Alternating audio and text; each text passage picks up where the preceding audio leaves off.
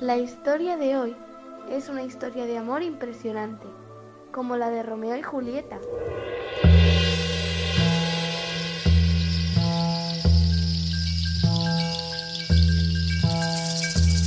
En Onda Cero tenemos una estación de radio en un faro que asoma al Cantábrico. Qué buenas vistas, ¿eh?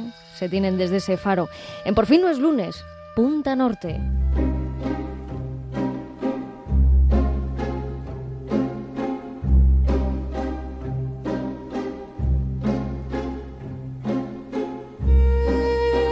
Qué bien se respira desde aquí ese Punta Norte con Javier Cancho. Javier, buenos días. ¿Cómo estás, Isabel? Buenos días a todos. Muy bien, me he quedado con, esa cosa que dice la hija del, farero, una gran historia de amor, con lo que me gustan a mí las buenas historias, ese, ese Romeo y Julieta, pero no, sé por dónde empezar. ¿Por dónde se empieza esta historia? Pues verás, mira, eh, desde luego creo que es una historia de amor extraordinaria, tanto que hasta, hasta podemos permitirnos el atrevimiento de contar una serie de detalles muy íntimos sobre esa relación. Never was a story more woe than this of Juliet and Romeo. Se dice que nunca hubo una historia de mayor dolor que la de Julieta y su Romeo. La que nos disponemos a relatar hoy también es una historia dolorosa, aunque esta vez con un pequeño atisbo de esperanza. Hecha esa advertencia, Isabel, debo añadir otra. Es posible que en cuanto os cuente algo más, inmediatamente penséis que el relato nos ha salido rana. ¿Mm? Sobre todo porque los dos amantes lo son. ¿Que, son ranas? Son ranas y se quieren, se quieren mucho y, y además hubo mucha expectación en la posibilidad de que entre ellos surgiera el amor. ¿Pero qué me estás contando? Y, supongo que, claro, me lo dejas así, como siempre, ¿verdad? Para que eh, adivine algo. Déjame pensar, porque seguro que detrás de esta historia tan especial, porque son ranas, algo tienen que tener esas ranas. Por lo menos ser las últimas, las últimas de su especie. En efecto, esas dos ranas representan la última posibilidad. Hemos de decir que los anfibios están saltando camino de la extinción. El mayor declive en la población de anfibios de toda Europa ocurrirá previsiblemente en la península ibérica durante los próximos años. De tal modo que nuestros descendientes tendrán muy difícil contemplar cómo brinca una rana. Existe una enfermedad que es letal y que, está matando anfibios masivamente en un montón de lugares del mundo. Se calcula que son más de, de 60 países. Estamos ante un proceso terrible, dramático, porque las ranas, los sapos, las salamandras se están contagiando de algo que eh, los destruye, que les, les va carcomiendo la piel y les provoca ataques al corazón. Es una infección que se los come vivos y durante los últimos 60 años se han extinguido más de 90 especies de anfibios en el planeta. Y la causa es ese, de este drástico declive es una enfermedad que se llama quitridiomicosis. Es una enfermedad altamente virulenta que se está transmitiendo por un hongo. Ojalá que fuera la, ¿cómo era? La atropa veladona, ¿no? Que era ese, ese mejunje del que hablaba Shakespeare en Romeo y Julieta, ¿no? Esa, esa pócima que eh, provocaba la catalepsia, ¿no? Y que luego despertaba a Julieta.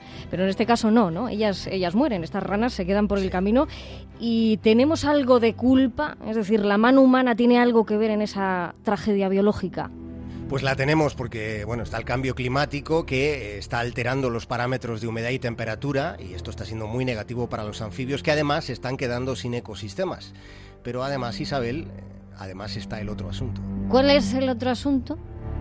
Pues mira, es el, es el tráfico internacional de animales, mm. particularmente el de las mascotas, que está contribuyendo a que ese hongo se disemine por cualquier rincón del planeta es lo que podríamos decir el, mascotismo, ¿no? que está haciendo muchísimo daño porque estamos introduciendo patógenos donde no lo sabía.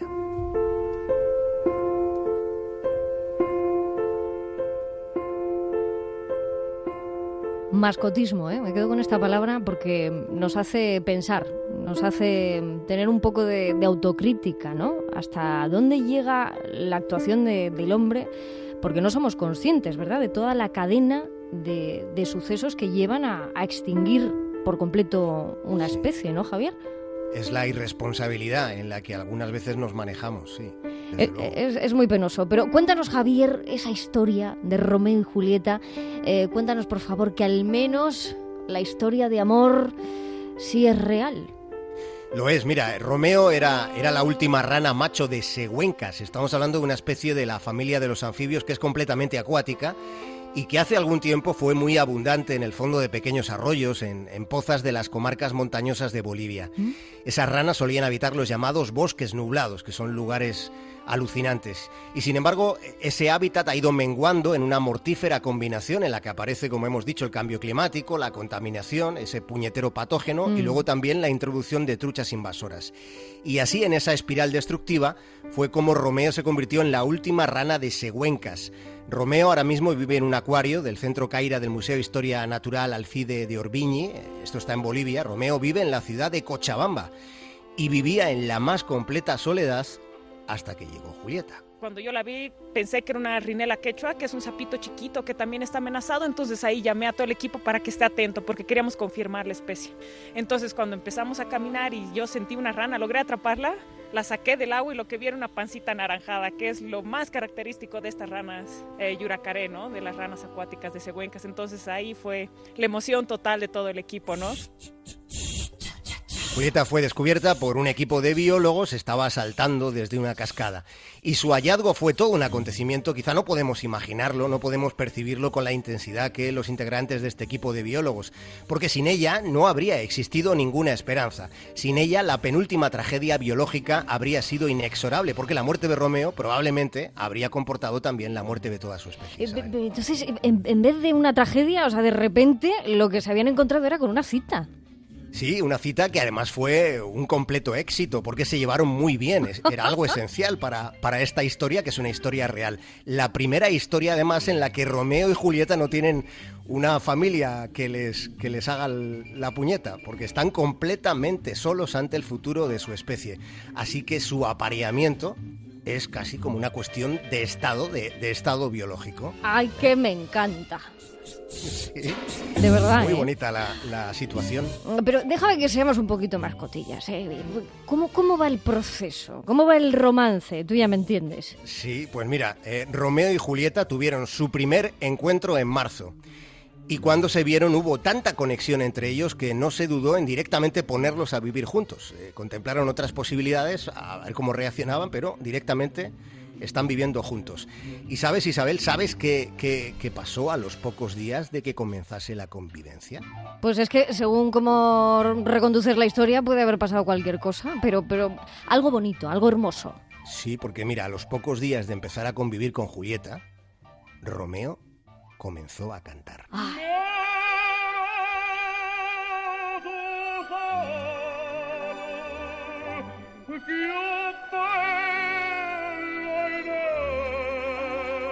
Este no será otro de esos hallazgos científicos maravillosos. ¿Las ranas cantan también?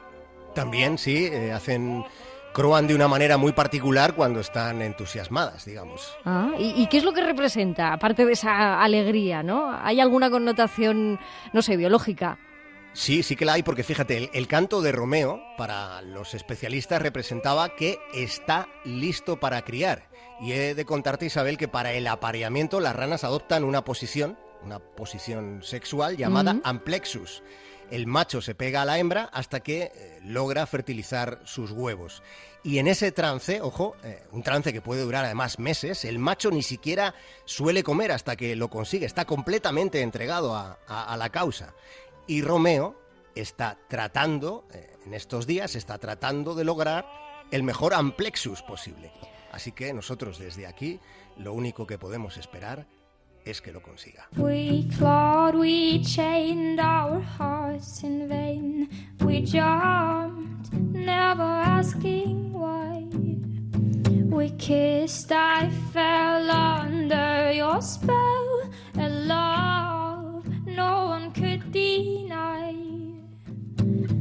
Me estoy imaginando esa postura, el amplexus, ¿verdad? Tantos meses, tanto tiempo, ese arrimamiento, ¿eh? ¿eh? Arrimamiento ranuno, ¿no? Podríamos decir. o, no sé, me encanta, ¿no? Anuro estaría mejor dicho, ¿no? Porque son seres que, que, eso, que no, que no tienen cola. Los griegos decían, ¿no? El anuro no sin cola, era, algo así. Eso la rana, ¿no? Eh, hablando de biología. Sí, sí, sí, pero eh, que, que, agotador, ¿no? ¿Cancho? Bueno, no me hago idea, pero, pero hombre, estar meses ahí dedicado a una sola cosa, en principio, desde nuestra perspectiva, sí que sin comer ni nada, pues sí. Pero vamos, estamos todos ahí con Romeo, a ver si, si Romeo y Julieta consiguen ese paso tan indispensable para esta especie de anfibios. Nos has puesto las, las expectativas muy, muy altas. Esperamos que, que se cumplan y, y, desde luego que es maravilloso cada vez que, que nos alumbras desde este faro de Punta Norte. Javier Cancho, Punta Norte, muchísimas gracias. Que tengas un buen domingo. Gracias a ti, Isabel. Un abrazo para todos. Pasadlo bien. I just walked away. I will always I can't live a lie, running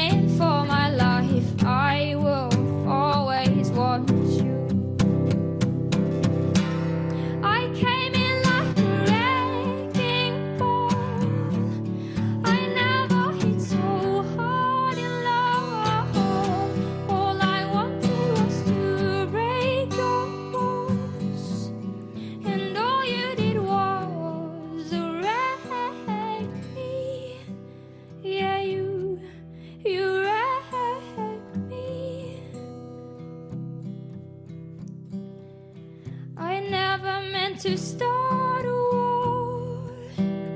I just wanted you to let me in. And instead of using force, I guess I should have let you in. I never meant to start a war. I just wanted